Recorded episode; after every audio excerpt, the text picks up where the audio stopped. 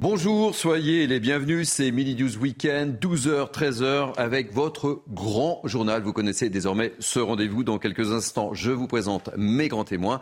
Mais tout de suite, les titres de ce journal. À la une de ce journal, une marche contre la vie chère. Elle est organisée cet après-midi par la NUPES. 30 000 manifestants et des ultras sont attendus à Paris. Un véritable test pour Jean-Luc Mélenchon. Nous serons sur place avec Yohann Hussay et Sacha Robin.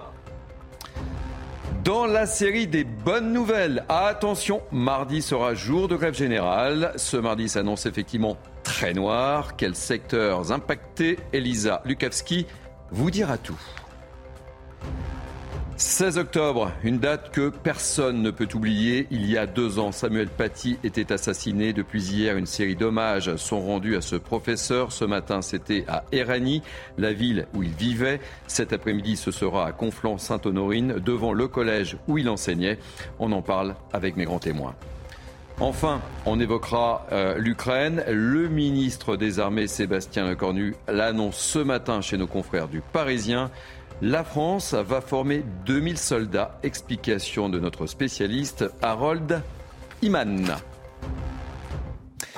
Midi du week-end, c'est donc parti. J'accueille avec beaucoup de plaisir Namiem Fadel, essayiste. Soyez la bienvenue. Bonjour Thierry. Sandrine Pégan, avocat.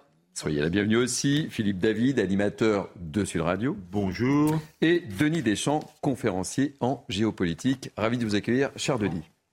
On va donc commencer euh, ce journal par euh, ce test grandeur nature pour la NUPES et notamment pour Jean-Luc Mélenchon. Avec cette marche contre la vie chère et euh, l'inaction climatique, une manifestation, on le sait, boudée par les syndicats en pleine mobilisation sociale dans le secteur des carburants. Le cortège s'élancera tout à l'heure à 14h de la Nation Direction la Bastille, sur place, comme promis, on retrouve Johan Hussey et Sacha Robin. Johan, euh, si je vous dis que Jean-Luc Mélenchon joue gros sur cette manifestation, c'est une bonne ou une mauvaise question? C'est une bonne question. Évidemment, vous avez eu raison de dire qu'il s'agit d'un test, un test politique pour Jean-Luc Mélenchon. La NUPES, on en parle depuis plusieurs semaines uniquement pour ses frasques et ses polémiques, en quelque sorte. Jean-Luc Mélenchon, eh bien, il a besoin de se refaire une santé politique, de montrer qu'il peut encore être utile à la gauche, alors même que pour la première fois, il a été contesté, vous le savez, ces dernières semaines au sein de sa propre famille politique. Alors, au sein de la NUPES, on estimait ces derniers jours que toutes les planètes étaient alignées pour une belle, une grande mobilisation. Il y a bien sûr l'inflation, marche contre la vie chère, les grèves dans les raffineries, les dépôts de carburant. Et puis on insiste beaucoup également du côté de Jean-Luc Mélenchon sur la réforme des retraites. Là aussi, c'est un, autre fait qui pourrait mobiliser, espère-t-on, les Français pour cette grande marche. Donc une marche qui est aussi censée montrer que au sein de la NUPES, il n'y a plus de division, que tout cela est terminé depuis ces euh, derniers jours. Le problème, c'est que même si Europe Écologie Les Verts et le Parti Socialiste seront bien, notamment aux côtés de la France insoumise, eh bien de grands leaders vont briller par leur absence. Vous parlez des syndicats, bien sûr. Les syndicats seront représentés, mais Philippe Martinez, par exemple, lui, ne sera pas là. On a parlé de Yannick Jadot, également l'ancien candidat d'Europe Écologie Les Verts à l'élection présidentielle. Eh bien, lui, il a dit qu'il préférait aller faire du sport. Évidemment, vous comprendrez que cela s'adressait directement à Jean-Luc Mélenchon. Il ne souhaite pas venir. Pareil pour Pierre Laurent. Lui a préféré se rendre à un banquet des anciens dans sa circonscription. On sait que les rapports entre Pierre Laurent et Jean-Luc Mélenchon sont notoirement mauvais. Bref, sous ces aspects de, euh, comment dirais-je, de grande unité montrés par euh, Jean-Luc Mélenchon, en fait, vous le voyez, il reste des divisions, notamment concernant l'organisation de cette marche. Merci mille fois pour ces précisions, cher Johan. On suivra évidemment l'évolution de cette manifestation avec vous tout au long de cette journée sur CNews. Alors, je me tourne vers vous, Naïma Mfadel. Test grandeur nature pour Jean-Luc Mélenchon. Je le disais, Johan a répondu. Il joue gros, Jean-Luc Mélenchon, là. Ce qui est un peu contesté quand même, hein, et on voit que Shadow a sport, enfin bon, bref, c'est pas simple. il y a hein. eu beaucoup de, de, de, de, personnes qui vont être absentes et qui comptent quand même au niveau de la NUPES, et donc qui vont être remarquées pour leur absence. Après, ils jouent effectivement gros, parce que n'oublions pas qu'il y a eu aussi des affaires. Il y a eu différentes affaires, et on voit bien qu'il y a de plus en plus un rejet euh, euh, des Français par rapport euh, notamment à la France insoumise. ils jouent gros, parce qu'en plus, il y a mardi mardi, il y a cette, euh, euh, grève, qui est à l'appel des différents syndicats. Ils ont essayé aussi de phagocyter euh, la grève avec la CGT, la grève des raffineries, et ça n'a pas marché. Donc effectivement, ils jouent gros, et ça va être extrêmement intéressant aussi pour avoir la température du pays. Mon cher Denis Deschamps, Votre avis? Écoutez, jusqu'à maintenant, il était un petit peu écarté des débats. Euh, des grands sujets sont, enfin, beaucoup de grands sujets sont sur la table pour le, citoyen qui a des vrais problèmes de pouvoir d'achat, des, problèmes de, carburant et pas que, euh, des problèmes de travail. Donc en fait, il s'était mis un petit peu au-dessus de la mêlée en laissant ses troupes à l'Assemblée nationale. Là, je pense que un, il devait avoir des fourmis dans les, jambes. Deux, il essaie de reprendre le rôle de Moïse, écartant la mer et, en conduisant son peuple à travers la, euh, pour, vers, une nouvelle euh, terre promise. Malheureusement, pour l'instant, la Nupes a fait démonstration de plus d'incivilité parfois dans un temple institutionnel euh, de, de, de comment dire, d'affrontements, de, d'affaires, d'un tas de choses comme ça. Donc il était temps pour lui, en tout cas, de reprendre une posture de guide. Euh, c'est pas gagné du tout, mais en tout cas, il essaie de réendosser un rôle qu'il avait perdu euh, en ne se présentant pas à l'Assemblée nationale et en guidant son peuple. Philippe David, euh, euh, Denis parle de, de, de, peuple. Encore faut-il que le peuple puisse se rendre dans la capitale, en, en, parce que le carburant, ça touche tout le monde. Hein. Ah oui, puis le carburant, il manque. Alors, c'est quand même assez amusant, vous avez remarqué, au Parti communiste, on a Banquet. Fabien Roussel dans oui, le Nord. Banquet, atelier tennis pour Yannick voilà, Jadot. Yannick Jadot, il a plutôt piscine, mais bon, comme elles sont plus chauffées avec le prix de l'énergie, j'espère simplement qu'il a une combinaison néoprène pour pas avoir trop froid. Non, ce qui est amusant dans cette marche pour le, le pouvoir d'achat contre la vie chère, c'est qu'elle est aussi contre l'inaction climatique. Alors, je tiens à dire que la schizophrénie, c'est bien, mais c'est quand même une pathologie psychiatrique. Euh, si on fait vraiment de la transition écologique à fond, on va faire s'effondrer le pouvoir d'achat des Français. Je vous prends un exemple, les voitures électriques. Vous avez vu le prix mmh. Vous arrêtez le thermique et vous allez dire on défend le pouvoir d'achat en mettant des voitures qui valent le double du prix des voitures. Idem pour les deux roues, hein, cher Idem pour les Philippe deux roues. David. Je suis pas un expert en deux roues. Je vous le dis, moi. Mais ça, bah, merci de l'info. Donc, il y a un malus pour les cartes grises quand même. Et il y a un malus pour les cartes grises. Ça, dans les deux cas de figure. Et puis l'électricité sera taxée. Il y aura une nouvelle TIC. Très, très rapidement, parce qu'on a beaucoup de sujets. Et, et hein. donc c'est quand même très amusant d'être contre l'inaction climatique qui va nous coûter, mais alors les yeux de la tête, et en même temps pour le pouvoir d'achat. Deux mots, euh, Sandrine Pégan. Deux mots, oui. Moi, je trouve en effet qu'il euh, joue gros, euh, Jean-Luc Mélenchon, mais je suis certaine que cette manifestation, elle va trouver son écho. Parce qu'il y a une convergence des colères, mais sauf que derrière, il y a aussi des incidents, et euh, en, en, tout cas, c'est une éventualité, puisque la police a été prévenue euh, par rapport au, au, Black Bloc. Donc euh, là aussi, manu faire attention. Alors vous le savez et vous l'avez sans doute constaté en faisant vous-même euh, vos courses, les prix euh, du panier moyen a explosé. Reportage à Marseille et à Paris de Laure Para, Laurent Sélarié, récit de Célia Judas. Arrivé à la caisse, l'addition est salée. D'après l'INSEE, les prix de l'alimentation ont augmenté de 9,9% en un an, et ce malgré un léger ralentissement au mois de septembre. Une hausse constatée par tous les consommateurs. À l'époque, avec 150 euros, je prenais quand même un bon caddie. Et là, 150 euros, mais en fait, c'est rien. C'est la crise mondiale et vous n'y pourrez rien. Des clients ont même ciblé certains produits. J'étais étonné par le prix des poulets, euh, filet de poulet euh, 19,99€ euh, le kilo. 3, 3 euros le sel. Alors que 92% des Français se disent aujourd'hui inquiets au sujet de la hausse des prix, ils sont nombreux à traquer les bonnes affaires pour préserver leur portefeuille. On est obligé de prendre des promotions, ouais. De faire attention, de regarder les prix, d'essayer de comparer un peu les différents magasins. On n'aurait pas pris par quatre parce que par quatre, il y a une petite promotion. Mais malgré les mesures prises contre l'inflation, le pouvoir d'achat des Français se réduit. 82% d'entre eux pensent aujourd'hui que le gouvernement n'en fait pas assez. Je voudrais revenir également ce matin sur cette une de nos confrères du journal du dimanche. Ce titre, Emmanuel Macron, la panne d'autorité. Je vais vous faire réagir dans quelques instants, mais on le constate et on en parlera dans, quelques instants aussi. Euh, mais le conflit des carburants s'est enlisé malgré euh, les promesses de l'exécutif. Et, regardez ce sondage IFOP pour le JDD, réalisé entre le 13 et, et 14 octobre pour l'opinion. Voyez, ça s'affiche. Euh, le gouvernement n'est pas assez actif dans la lutte contre l'inflation. Le chiffre est sans appel.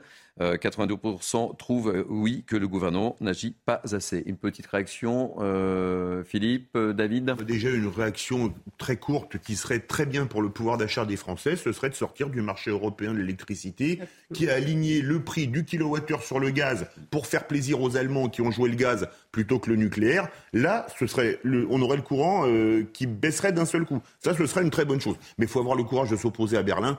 Là, c'est compliqué. Alors que deux pays européens l'ont fait, c'est-à-dire le Portugal et l'Espagne. Absolument. euh, Denis Deschamps, euh, sur fait, ce, oui, mécontentement Cette question d'autorité est majeure. Et effectivement, on nous avait annoncé il y a une semaine et demie, on va débloquer les stocks stratégiques pour fluidifier la situation. Ce n'a pas été fait, ou en tout cas pas, assez rapidement. Et, euh, et en fait, quand euh, quelqu'un a besoin de sa voiture tous les matins et qu'il y a 20% de son budget qui passe dans les, dans les dé- transports pour aller seulement travailler, ça c'est un sujet majeur. Et le gouvernement, je sais qu'il y a plein de sujets sur, sur la table du gouvernement, mais il faut s'en préoccuper en priorité. Il faut faire passer les dossiers sur le haut de la pile. Sandrine, c'est pas une surprise euh, ce mécontentement des Français et, et ce sondage? Bah, bien sûr que non, c'est pas une surprise. Ils ont raison d'être inquiets. On a, mais bon, l'inflation est la mère de tous les maux. Mais à, à côté de ça, on a aussi un gouvernement qui doit agir, qui doit ré- réagir et qui doit soulager les Français. Et pour l'instant, ils ne le sont pas. Allez, sans vouloir faire le journal des mauvaises nouvelles en ce dimanche, mais je tiens quand même à vous prévenir qu'il faut s'attendre à un mardi pour le moins difficile puisqu'il y a une menace de grève à l'appel de quatre syndicats, CGT évidemment, Force ouvrière, FSU et Solidaire. Alors quel secteur risque d'être impacté? Élément de réponse avec Elisa Lukavski. Les syndicats qui appellent à une mobilisation interprofessionnelle ce mardi, une journée d'action avec en toile de fond l'augmentation des salaires évidemment et la défense du droit de grève. Si les raffineries et les centrales nucléaires sont invitées à poursuivre euh, leur mouvement, elles devraient être rejointes par les cheminots euh, qui souhaitent organiser des assemblées générales de sites ce mardi. Le trafic des trains SNCF mais aussi euh, ceux de la RATP en Ile-de-France devraient être très perturbés. Le secteur du transport routier devrait également hein, être impacté avec des salariés invités à cesser le travail et également à gonfler euh, les piquets de grève. L'éducation euh, sera euh, touchée aussi avec comme revendication supplémentaire le retrait du projet de réforme des lycées professionnels. Autre secteur concerné, la santé. Un appel à la grève a été lancé dans les cliniques, dans les maisons de retraite ou encore dans les laboratoires de santé. Même chose pour les personnels euh, des secteurs du commerce, de la distribution et des services. Enfin, et c'est plus rare, hein, des préavis de grève ont été euh, déposés dans la fonction publique. Les syndicats de ce secteur demandent l'indexation automatique du point d'indice sur l'inflation. Euh, Philippe David, est-ce qu'on peut craindre, euh, je dirais, un embrasement euh, social dans d'autres secteurs après cette grève de, de mardi? Dans le privé, ça me paraît compliqué puisque la situation économique est pour le moins difficile et vous n'allez pas scier la branche sur laquelle vous êtes assis et qui vous permet de vous nourrir et de vous loger et de vous vêtir chaque mois. Donc dans le secteur public, c'est assez classique. Tout dépendra du succès ou de l'échec de mardi prochain. Et euh, une dépêche qui vient juste de tomber, je vous la donne. Euh, Sudrail va proposer une grève, une grève reconductible à partir de mardi. Pour la SNCF, c'est ça? Oui, SNCF. C'est un scandale. euh, Ça faisait longtemps. Juste avant les vacances. SNCF, je trouve ça. Oui, voilà. C'est à chaque fois, ils nous prennent en otage pendant les vacances. Et moi, je trouve qu'il faut encadrer le droit de grève à ce que ce ne soit pas pendant les vacances scolaires. Parce qu'il y en a marre hein, d'impacter sur l'ensemble des, des citoyens qui ont ces moments-là pour partir en vacances. Souvent aussi aller voir leur famille qui habite euh, pas à Mmh. côté. Donc c'est scandaleux, et c'est inadmissible et il faut absolument faire comme certains pays. Je crois que l'Italie le fait. C'est-à-dire qu'on ne peut pas faire grève pendant les vacances scolaires. Non, mais de toute façon, Naïma, à chaque fois, la grève est excessive. C'est quand même assez lamentable. Je il- voilà, reconduction sur Et, reconduction. plus, euh, et je pense aussi qu'il faut ouvrir le marché de- de- du transport euh, ferroviaire euh, au privé. Aujourd'hui, faire comme en Italie, en Allemagne, qui ont ouvert. ouvert. Et ça se passe. Non, euh, non, c'est pas. Ah, oui, mais si, si, des entreprises, des entreprises, l'Italie et l'Allemagne, voilà. Les entreprises, les entreprises privées. Privées. C'est-à-dire qu'un un- un privé peut avoir le, transport ferroviaire. Allez, on va reparler de carburant. Je vous pose même plus la question de savoir si vous avez eu des difficultés ou pas pour faire le plein de vos véhicules. Je zappe. En tous les cas, un peu plus de 27% des stations-service sont toujours en difficulté. En France, ça a diminué un tout petit peu hier, même s'il y a des disparités. C'est maintenant en région parisienne euh, que c'est le plus compliqué, avec 40% des stations qui connaissent des pénuries. Alors on l'a vu au cours de ces derniers jours, euh, dans nos différents directs, il y a eu parfois beaucoup beaucoup de tensions, beaucoup d'énervement euh, devant les stations-service. C'est, c'est pas un très joli spectacle, c'est le moins qu'on puisse dire. Mais parfois, on a des surprises. Et chez certains pompistes, la solidarité s'organise. Regardez ce reportage de Quentin Gribel, Maureen Vidal et Olivier Gondloff. Plus de 4 heures d'attente pour faire le plein dans cette station essence. Alors forcément, certains automobilistes ont prévu de quoi se divertir. L'île Figaro, on en a profité pour pique-niquer dans la voiture, donc on n'a quand même pas trop perdu notre temps, on va dire. Et puis ça se fait dans la bonne humeur, je trouve que les gens sont plutôt gentils. D'autres, comme cet homme, organisent comme ils le peuvent la file d'attente pour éviter tout problème et laisser un maximum de place sur la route. On régule, on régule. Et puisqu'on ne peut pas être au four et au moulin. le boss qui s'occupe de ma voiture. quoi alors Il avance avec ma voiture à chaque fois. Alors qu'ils sont des dizaines à attendre leur tour, le terminal de paiement par carte bancaire cesse de fonctionner. Mais pas de quoi remettre en question l'esprit de solidarité. Il y a un monsieur là qui est à ma droite là qui m'avait laissé ses clés de voiture pour que pendant ce temps-là il puisse aller euh, chercher du cash. Et moi j'ai géré sa voiture, je l'ai avancé dans la file pour pas qu'il perde sa place. Voilà. Hier, 27,3% des stations-service françaises étaient encore en difficulté. Ces tensions devraient durer encore quelques jours. Bon, Sandrine Pégan, ça fait du bien de voir ces images aussi, parce qu'on a tellement montré des images de gens énervés, agacés, parfois ils en venaient aux mains. Voilà, petite note un peu positive, ça fait pas de mal dans ce climat. Oui, mais bon, malheureusement, je vais vous donner euh, l'autre penchant, c'est que oui, elles font plaisir ces images, sauf que euh, c'est une solidarité qui est isolée. Et je peux vous assurer que dans mon cabinet, depuis une quinzaine de jours, le nombre de dossiers que j'ai par rapport aux incivilités, aux violences qui, qui ont été commises dans les, euh, dans, les stations-service, parce que les personnes, eh bien, au bout d'un moment. Ah oui, à ce point, vous ah êtes. Oui, ah oui, complètement. Encore il y a deux jours, j'ai une femme qui est arrivée et avec justement des, un certificat médical et des échymos sur le visage. Parce suite à... Ah oui, suite à une altercation. C'est incroyable. Donc c'est pour ça que je vous dis, elles sont, elles sont adorables, ces, ces images, elles font peut-être plaisir, mais c'est malheureusement isolé. Philippe On a même vu un cas avec des coups de couteau. Oui, ça, on en a parlé, ouais, Suisse, il, y a effectivement, quelques, ouais. il y a quelques jours. Non, c'est quand même dingue qu'on ne puisse pas faire le plein. On a tous vécu des choses folles, aller faire le plein à minuit ou à 2 heures du matin ces derniers temps, parce que c'était le moment où on y arrivait. Mais c'est complètement, c'est complètement fou. Alors, euh, Gabriel Attal, le ministre de l'Action et des Comptes Publics, était ce matin l'invité euh, du grand rendez-vous CNews Europe 1, Les Échos. Écoutez ce qu'il nous dit sur cette situation de blocage. Pour lui, la grève est inacceptable. Il y a eu des réquisitions parce qu'on est arrivé à ce qui était notre objectif, c'est-à-dire qu'il y ait des accords qui soient signés dans les entreprises. Et donc, ce qui est inacceptable pour le coup, c'est qu'il y ait la poursuite de blocage alors même que des accords majoritaires ont été trouvés pour revaloriser les salaires dans les entreprises. Vous avez euh, euh, quelques syndicalistes euh, qui euh, parfois donnent le sentiment de s'asseoir sur l'intérêt de millions de Français. Allez, euh, une autre question. Après le carburant, va-t-on bientôt manquer d'électricité? On peut se poser la question. Le mouvement de grève s'étend en ce moment aux centrales nucléaires. EDF annonce qu'elle repousse le redémarrage de cinq réacteurs, des retards qui vont aller jusqu'à trois semaines. D'autres réacteurs vont devoir baisser en puissance de manière temporaire. Va-t-on manquer d'électricité? Y aura-t-il des coupures? Explication de notre spécialiste Michel Chevalet. Est-ce que l'on va vers des restrictions de courant, blackout euh, Non, non, non, non, pas du tout. Les premiers types de grévistes, ce sont les gens qui sont au pupitre, aux commandes.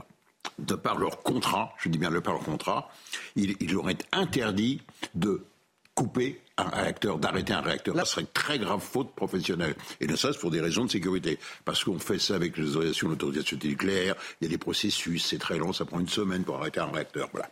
Ça, c'est bon, ça. Alors, quand ces gens-là font grève, eh bien, il y a les, il y a les, les cadres d'astreinte qui, qui prennent la relève. Par contre, ce qu'ils font, c'est qu'ils baissent la puissance des réacteurs sans les arrêter. On les baisse d'un tiers, deux tiers, voilà. Et là, évidemment, c'est un manque à gagner pour EDF. Et là, qu'est-ce qui intervient? C'est RTE, RTE qui fait l'accord entre l'offre et la demande. C'est une filiale d'EDF d'ailleurs, pour tout, pour tout simplifier. Il dit hop, top, top, top, top, top, attention. Moi, je veux voir les équilibres du réseau, où il y a des prioritaires, il y a des hôpitaux. Vous remontez, vous remontez la puissance de, réacteurs. Et là, ils sont obligés d'obéir. Alors, Philippe David, en écoutant notre ami Michel Chevalet, euh, je voyais le suivre avec attention et je sens que vous allez nous piquer, pardonnez-moi l'expression, un petit coup de gueule. Oui, il y a 30 ans, la France avait le meilleur, le meilleur, la meilleure entreprise d'électricité, EDF, et le meilleur système d'électricité au monde qui était à 80% nucléaire. Mais on a voulu suivre les pensées d'Europe des, des écologistes. On a déjà arrêté Superphénix de mémoire, c'était sous la gauche plurielle, dans les, c'est 97-2002. Ensuite, j'ai un trou de mémoire, on avait un projet, mais ça c'est Macron qui l'a arrêté, pour réutiliser les combustibles nucléaires dans les centrales, et on l'a arrêté. Et je peux vous dire que je vais prendre le contre-pied de Michel Chevalet, puisqu'il y avait un comité d'entreprise d'EDF pas plus tard qu'il y a trois jours, où on nous a dit clairement que même si l'hiver n'était pas rigoureux, on aurait des coupures de courant. Vous vous rendez compte on avait le meilleur système il y a 30 ans Alors je me dis que finalement, si en Arabie saoudite on appliquait les préceptes des écologistes français, au bout de quelques années, on monterait de pétrole et de sable. Allez, c'est justement dans ce contexte que beaucoup d'entreprises subissent de plein fouet la hausse des tarifs de l'électricité. Et on ne parle pas des grosses entreprises. Non, non, là je voudrais vous parler des PME, des artisans. C'est vraiment le tissu de notre économie. Et, et, la semaine dernière, on évoquait euh, justement sur ces plateaux les difficultés des boulangeries contraintes de gonfler leurs prix ou peut-être même euh, de mettre la clé sous la porte. Autre illustration aujourd'hui avec une menuiserie artisanale en Gironde qui a vu sa facture multipliée par 8. Oui, multipliée par 8. Reportage Antoine Estève et Jérôme Rampnou.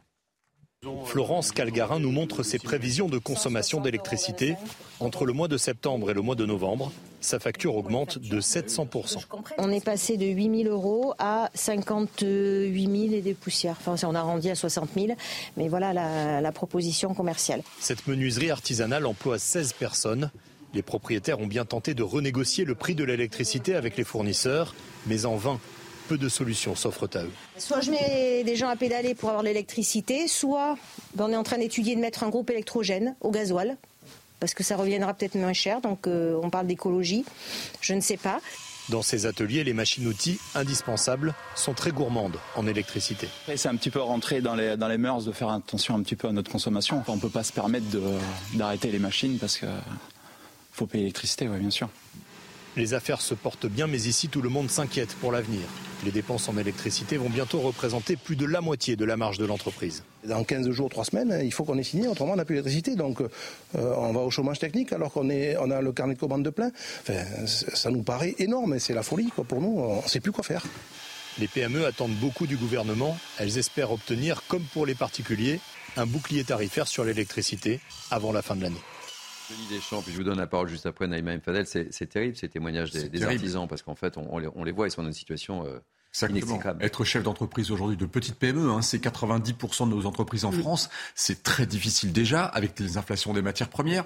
Les approvisionnements, c'est un casse-tête sans nom. On a l'impression que tout est fabriqué en Ukraine en ce moment. Oui. Et puis maintenant, on a l'électricité qui, qui, joue. Et en fait, ça, c'est la conséquence. Il faut bien regarder ça sur le temps long. Philippe, il l'a dit depuis 30 ans. C'est la conséquence de la mauvaise gestion de l'État de son outil fantastique qu'était le nucléaire. Où en fait, on repoussait de 10 ans en 10 ans. Les, les patrons d'EDF ne faisaient pas toutes les... Voilà, c'était une histoire de maintenance. Et puis après, on a dit, allez, de, de 30 à 40 ans, les, on les reporte. Donc, on va faire des radiers, des nouveaux radiers. On a eu des oxydations dans les cuves et tout ça. Et en fait, à chaque fois qu'on a pris des retards, bah maintenant, on se retrouve dans des pénuries. Et les pénuries, bah, c'est le marché. C'est le, vous savez, l'espèce de main grise du marché qui fait que bah, ça multiplie par 7. Dans certains pays, c'est plus de 10. Naïma Fadel eh bien, euh, je continue sur la même lancée, c'est-à-dire que ces entreprises euh, se retrouvent euh, avec les conséquences de cette politique effectivement irresponsable et hasardeuse. Et moi, je m'étonne un peu qu'on n'ait pas fait la même chose par, qu'en période de Covid, qu'on n'ait pas pris, mis en place des mesures exceptionnelles par rapport à cette période exceptionnelle. Et rapidement, parce que là, il y en a certaines qui vont mettre la clé sous le paillasson. Allez, en, en, bref, euh, quatre personnes euh, placées en garde à vue suite à la découverte du corps d'une adolescente euh, vendredi soir dans une malle à Paris. Je vous en parlais ici même hier au cours de Mini News The Weekend. Le corps de cette jeune fille de 12 ans, prénommée Lola, a été, je vous le rappelle, retrouvé au pied de son immeuble. Le parquet de Paris a ouvert une enquête pour meurtre sur mineur de moins de 15 ans confiée à la brigade criminel. Fin de cette première partie de Midi News Weekend. On se retrouve dans quelques instants pour la dernière ligne droite et on reviendra sur cette marche contre la vie chère avec nos envoyés spéciaux. A tout de suite, vous êtes bien sur CNews. Bienvenue sur CNews, dernière partie de ce grand journal. Nous sommes ensemble jusqu'à 13h. Je vous présente mes invités, Naïma Mfadel, Sandrine Pégan, Philippe David et Denis Deschamps. Dans cette deuxième partie du journal, on va évoquer à nouveau ce test grandeur nature. Je l'évoquais dans cette première partie pour la NUPES et Jean-Luc Mélenchon, avec cette marche contre la vie chère et ne surtout pas l'oublier, l'inaction climatique. Le cortège s'élancera, je l'ai dit euh, tout à l'heure, à 14h de la Nation. Direction la Bastille, on va retrouver une autre de nos équipes sur place. On va retrouver Adrien Spiteri et Charles Baget. Question, euh, Adrien Spiteri, quel est, euh, je dirais, l'état d'esprit des personnes qui s'apprêtent à manifester? Eh bien écoutez, euh, ici on dénonce la vie chère. Vous l'entendez peut-être derrière moi, un des premiers slogans sont déjà chantés ici. On y voit des drapeaux de la NUPES, des drapeaux français pour dénoncer l'inaction du gouvernement concernant la question du pouvoir d'achat. D'ailleurs, hein, l'inflation a atteint les 6% au mois euh, de septembre. Ici, on dénonce notamment euh, l'augmentation des prix, euh, des prix des premières nécessités, notamment le prix alimentaire, des pâtes, etc. Selon un, journal, un sondage publié par le journal du dimanche, aujourd'hui, près de 80% des Français considèrent que le gouvernement n'agit pas suffisamment concernant cette question du pouvoir d'achat. Une marche qui se déroule également dans un contexte social tendu, avec notamment la grève des salariés de chez Total Énergie dans les ce qui engendre une pénurie un petit peu partout en France dans les euh, stations-service. Enfin, autre objet euh, de cette marche aujourd'hui, la question euh, du climat, vous l'avez dit aujourd'hui Thierry. Même chose que pour le pouvoir d'achat. On dénonce ici l'inaction du gouvernement concernant cette question. Au total, ce sont près de 30 000 personnes qui sont attendues aujourd'hui à Paris. Merci beaucoup, Adrien Spiteri. Denis Deschamps, une petite réaction sur l'état d'esprit de ces manifestants? Toute façon, euh, ils ont intérêt à mobiliser le plus de monde possible pour, euh, pour leur mouvement eux, parce qu'on voit bien que ça fissure de tous les côtés. Euh, c'est même étonnant d'ailleurs par rapport à certains événements qui ne soient pas totalement fissurés, ce, groupe un petit peu ce magmatique. Donc en fait, là ils sont un petit peu dans le dans la survivance, dans leur truc. Ils, peuvent ne, ils peuvent pas rater le truc. Maintenant, la vie chère, c'est un vrai sujet qui n'appartient pas à la Nupes, mais à tout le monde. Et on a vu des manifestations avec les gilets jaunes, mais pas que, populaires, sans prise de, ni de parti ni de ni, de syndicats et on va voir un petit peu si à force les gens en ont tellement marre de payer très cher leur vie quotidienne. Je rappelle un détail, euh, c'est que pour quelqu'un qui gagne 1000 ou 1200 euros par mois, la vie est beaucoup plus chère que quelqu'un qui gagne 5000 euros par mois. L'inflation c'est plus de 10 pour ces gens-là. Vous voyez ce que je veux dire?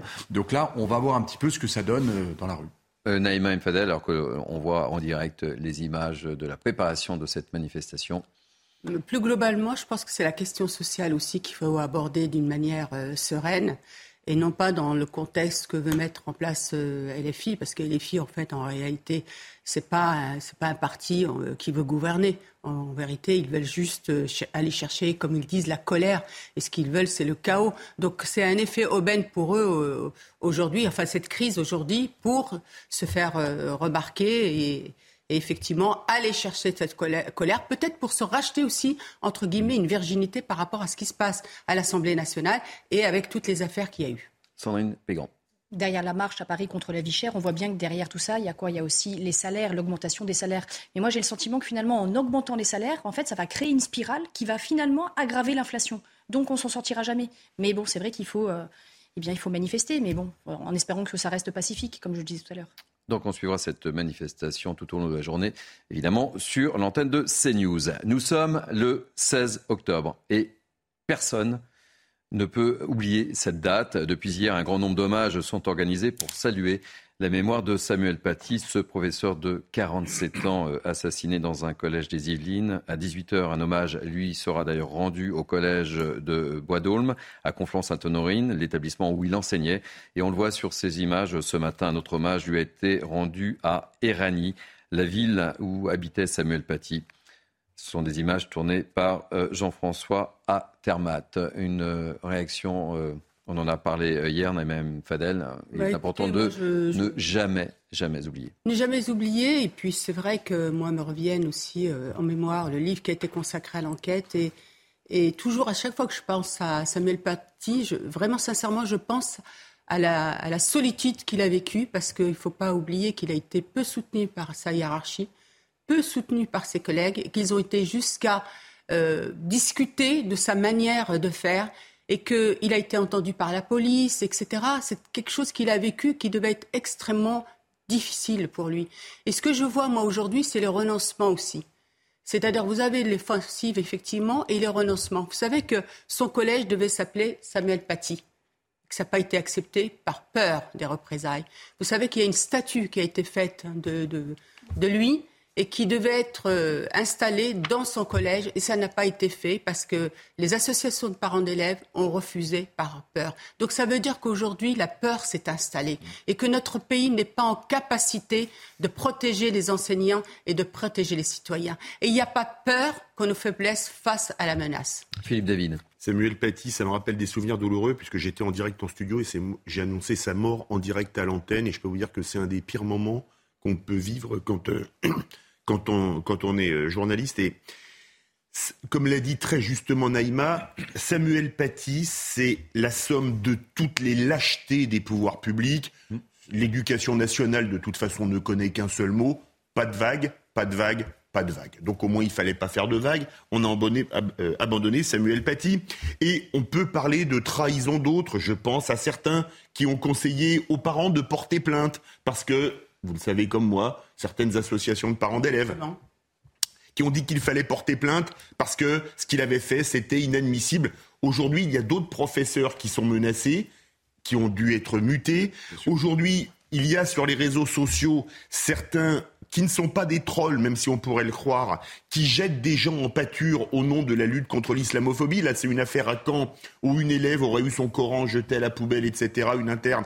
Enfin, ce qui est terrible, c'est que les gens qui jettent en pâture, qui veulent, il n'y a pas d'autre mot, qu'il y ait d'autres Samuel Paty, ne soient pas poursuivis en justice immédiatement. Et ça, encore une fois, c'est sur nos lâchetés. Je vous propose justement d'écouter euh, Papandia, le nouveau ministre de, l'Éducation. Il était euh, l'invité de nos confrères d'RTL ce matin et sur l'importance de la laïcité euh, aux yeux de Papandiaï. C'est un travail de longue haleine que nous menons évidemment contre ces forces hostiles à la République. Il n'y a aucun doute là-dessus. Hier, j'étais à la, cérémonie d'hommage euh, à Samuel Paty et je peux vous dire à quel point le traumatisme reste fort. Euh, j'étais moi-même très ému en parlant de Samuel Paty, mon collègue, euh, professeur d'histoire. Et donc, son atroce assassinat il y a deux ans euh, nous oblige.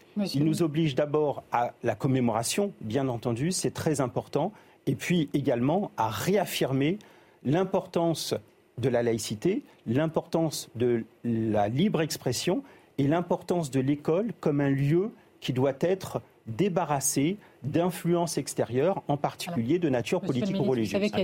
Sandrine Pégan, en tant qu'avocat, vous, souhaitiez réagir sur les propos notamment de, de. Je lisais dans la presse cette semaine que euh, le ministre de l'Éducation nationale, euh, M. Papendiaï, était un ministre fantôme. Mais en effet, je dirais, il ne va jamais au-devant euh, il y a même eu une, enseignante d'un lycée parisienne qui a été menacée de mort par le frère d'une de ses élèves qui avait euh, refusé de, retirer le voile. Et, lui, on ne le voit jamais. Alors, euh, on avait Blanquer qui était omniprésent, mais lui n'intervient pas. Donc, parce, que vous avez raison, Sandrine. C'est parce qu'il est, il est pas à l'aise avec ces questions. Il faut savoir que lui, il fait partie aussi de cette, de cette mouvance qui nous vient des États-Unis de cancel culture, de wokisme. C'est-à-dire qu'il l'a dit hein, dernièrement aux États-Unis. Il fallait voir les propos qu'il tenait sur la France.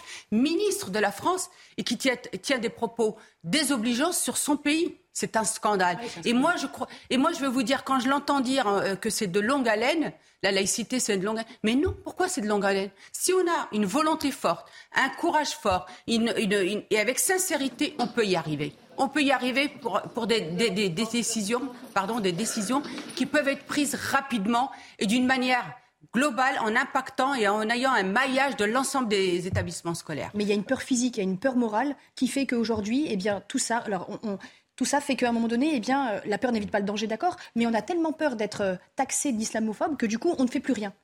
Quand la peur s'installe, le droit recule et, la République recule. Alors, puisque euh, Papendaï parlait de l'importance de, la laïcité.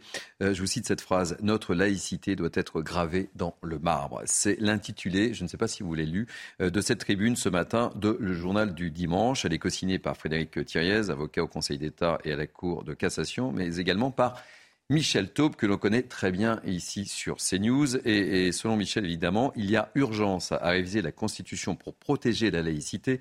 La loi de, 2005, de 1905 pardon, ne suffit plus face au communautarisme et à l'intégrisme religieux. Je vous propose de l'écouter et on réagit juste après. Le premier article, c'est d'obliger tous les partis politiques à respecter la laïcité. Et ensuite et surtout, de dire très clairement que la liberté religieuse, elle est fondamentale, mais que lorsqu'elle s'exerce et qu'elle porte atteinte à la dignité humaine, à l'égalité homme-femme, euh, euh, à la laïcité, elles ne peuvent pas s'exprimer. Je pense que c'est absolument indispensable parce qu'encore une fois, le droit ne s'est pas adapté suffisamment à l'évolution de la société française où les atteintes à la laïcité sont extrêmement nombreuses. Pégan de passer la laïcité dans la Constitution, je ne suis pas certaine que ça change quelque chose. Il y a déjà des lois, encore faut-il juste qu'elles soient appliquées. C'est simplement ça, ma réaction. Par contre, euh, moi, je rajouterais quelque chose, c'est qu'il faudrait, euh, je rejoins Sandrine, il faudrait par contre une charte de l'élu. Aujourd'hui, il faut que les, élus soient aussi euh, prennent conscience qu'ils peuvent être poursuivis s'il y a manquement à la laïcité. Et si je dis ça, c'est que j'ai des exemples. Et je pense aussi autre chose, est-ce que les élus peuvent faire manifester leur religion Par exemple, est-ce qu'on peut accepter une personne en kippa ou une femme voilée en tant qu'élu? Pour moi, l'élu, c'est l'élu de tous. Donc pour moi, il doit y avoir aussi une neutralité, comme pour le service public, des représentants de la nation et des maires euh, et adjoints, etc. Philippe. Je suis entièrement d'accord. Comme le disait justement Sandrine, qui est une éminente juriste, on est le pays qui a le plus de lois, mais où elles sont le moins appliquées. Alors c'est pas parce que vous allez mettre la laïcité dans la Constitution qu'elle risque d'être mieux, qu'elle risque d'être mieux protégée, à mon avis, aussi. Alors, j'ai le plaisir d'accueillir Harold Iman, notre spécialiste des questions internationales, euh, puisqu'on va parler maintenant de l'Ukraine. Euh, je ne sais pas si vous l'avez vu aussi, euh, le ministre des Armées, Sébastien Lecornu, a révélé à nos confrères du Parisien que l'armée française formait 2000 volontaires ukrainiens au maniement des armes. Le ministre a également parlé de livraison française d'armes à l'Ukraine. Harold Iman, juste une question, pas deux, mais une question. Sommes-nous là devant un cas de co-belligérance? Vous avez une minute quinze pour me répondre. Soyez concis, précis. Soyez concis, précis, mon cher Harold. deux mots sur la co-belligérance. C'est une notion diplomatique, ce n'est pas vraiment une notion juridique. Donc, euh, euh, il y a des pays qui, qui, ont livré des armes et qui ont été considérés comme co-belligérants par le passé, et euh, d'autres cas de co-belligérance sans être alliés. Ils se sont battus à côté. Donc, les, les, pays de l'OTAN, en gros, euh, plus Australie, euh, ne se battent pas dans les tranchées, mais ils s'arrêtent juste avant. Et ceci fait partie de cet effort puisqu'on on, entraîne les soldats euh, ukrainiens, 2000 euh, en France, euh, il y a déjà eu 2000 en, Grande-Bretagne et plusieurs milliers aux États-Unis. ils forment souvent dans les pays avoisinants. Donc en Pologne, on, forme des dizaines de milliers, mais c'est plusieurs pays qui forment des, Ukrainiens. Donc ça ressemble à de la co-belligérance. En plus, on donne des armes. ça aussi, ça ressemble à, à de la co-belligérance. Donc euh, si nous, on proclame que ça ne l'est pas, euh, en face, euh, Vladimir Poutine estime que ça en est. Mais alors, lui, il est en co-belligérance avec la Biélorussie. Juste ça. Donc, la Biélorussie, ce n'est pas une très grande armée, ce n'est pas un renfort gigantesque, mais géographiquement, c'est très très utile parce que c'est juste au-dessus de Kiev. Donc, ça dépend où on met le curseur.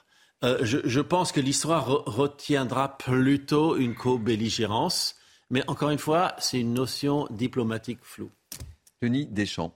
Alors je rejoins tout à Quelle fait. est votre analyse? Je rejoins tout à fait Harold. Euh, sur, sur ce plateau, dès les premières heures de la guerre, j'avais bien dit deux choses. Un, Poutine ne s'arrêtera que quand il aura atteint ses objectifs de guerre et qu'on ne les connaît pas, ce que tout le monde pense à la place de Poutine, on ne les connaît pas et que ça va encore durer des mois et des mois, probablement un ou deux ans. Certains, le ministre a dit peut-être deux ans.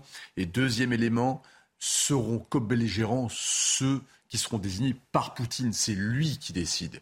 C'est lui qui décidera. Vous avez fourni de l'argent, beaucoup d'argent, encore des sommes colossales hier. L'Arabie Saoudite 400 milliards, 400 millions, pardon, et des armes et des formateurs et des forces spéciales sur le terrain, bien entendu. Parce que pour utiliser les, canons, les, canons César, il faut quand même quelques techniciens quand même à côté.